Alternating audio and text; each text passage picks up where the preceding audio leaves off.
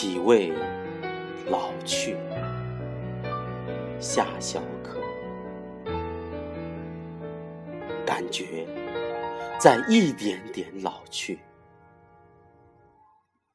锐角开始圆润，学会了越来越多的宽容，人也变得前所未有的感怀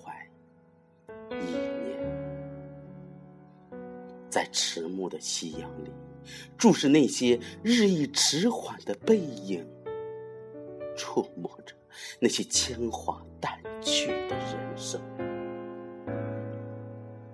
母亲已经很老了，虽然她也会定时把新长的头发染黑，虽然她的体型依然挺健瘦削。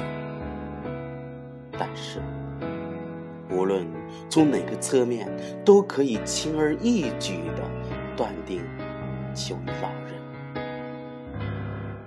一些专属于老年人的特征，已在他身上无一例外的显露。我想，母亲一定知道自己老了，她开始示弱，洗不动衣服了。上不了楼梯了，长时间的出门让他感觉吃力了，等等。我知道，对一生争强好胜的母亲来说，承认老了就如同承认没用了一样，是相当需要勇气的。这种打击来自于自己对自己的否定。转眼间，他就如同我的孩子般无助、平添一些落寞与悲凉。偶尔的偶尔，母亲会忘却自己已老去。每次回老家时，总不忘给左邻右舍几个比他年长些的老人带些东西，嘴里叨叨：“那些年纪大的人呀。”我每次听见他称他人年纪大的时候，就会忍俊不禁。母亲，这种排他的称呼让我明白，老了是相对词，在比你老的人里，你依然年轻。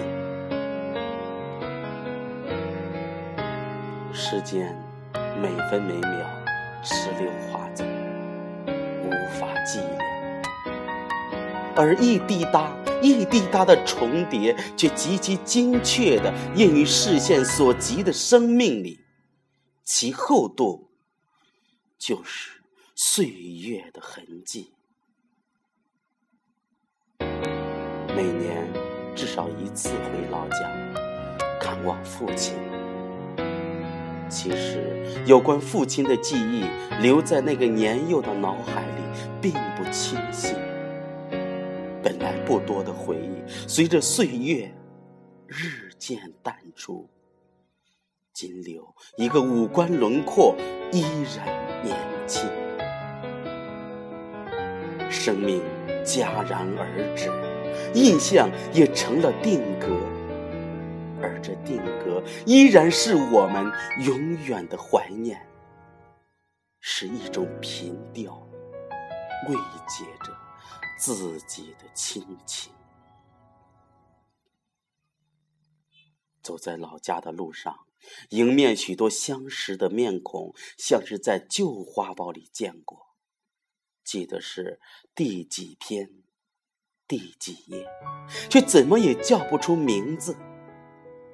而无一例外的变化就是，他们在老去，每一年，每一年，有些几年不见的面孔让我有种愕然，似乎岁月生生的从脸上抽去光泽。昔日与母亲同龄的人都成了白发苍苍的老者。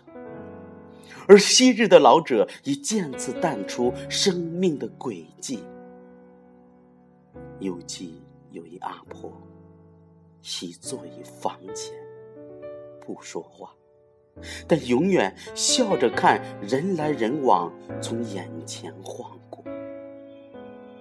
很久很久以后，突然想起，问及母亲说：“很久很久前就死了，离去。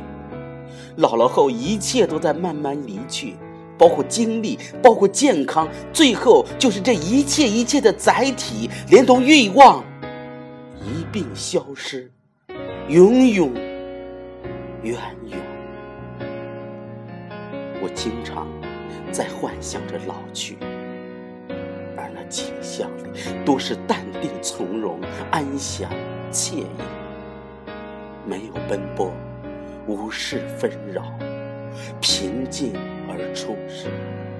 而这种幻想多伴随着一些老人的背影，或是侧影，甚而是一头苍苍白发。每天上班，经过樱花公园，那公车站点总是三五成群，聚集着不少的老年人，三三两两的爬上各路公车，离散。总是下意识的揣摩他们每天聚集时间里的内容，从他们高扬着手中免费乘车卡的兴奋看出，是快乐的早晨。分开后的内容则五花八门，或是老年大学，或是寄宿儿孙，或是直接回家休息。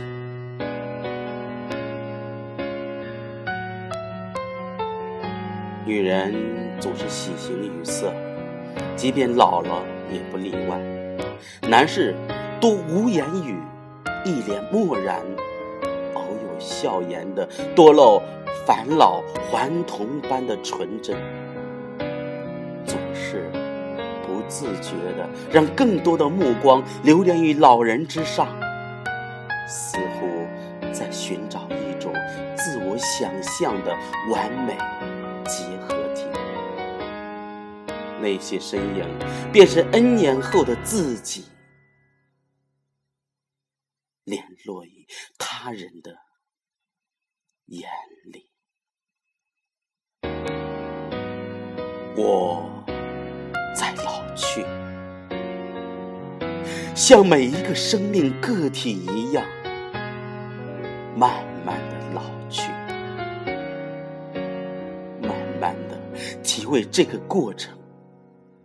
经年后回首，笑言，那些年，我。还年轻。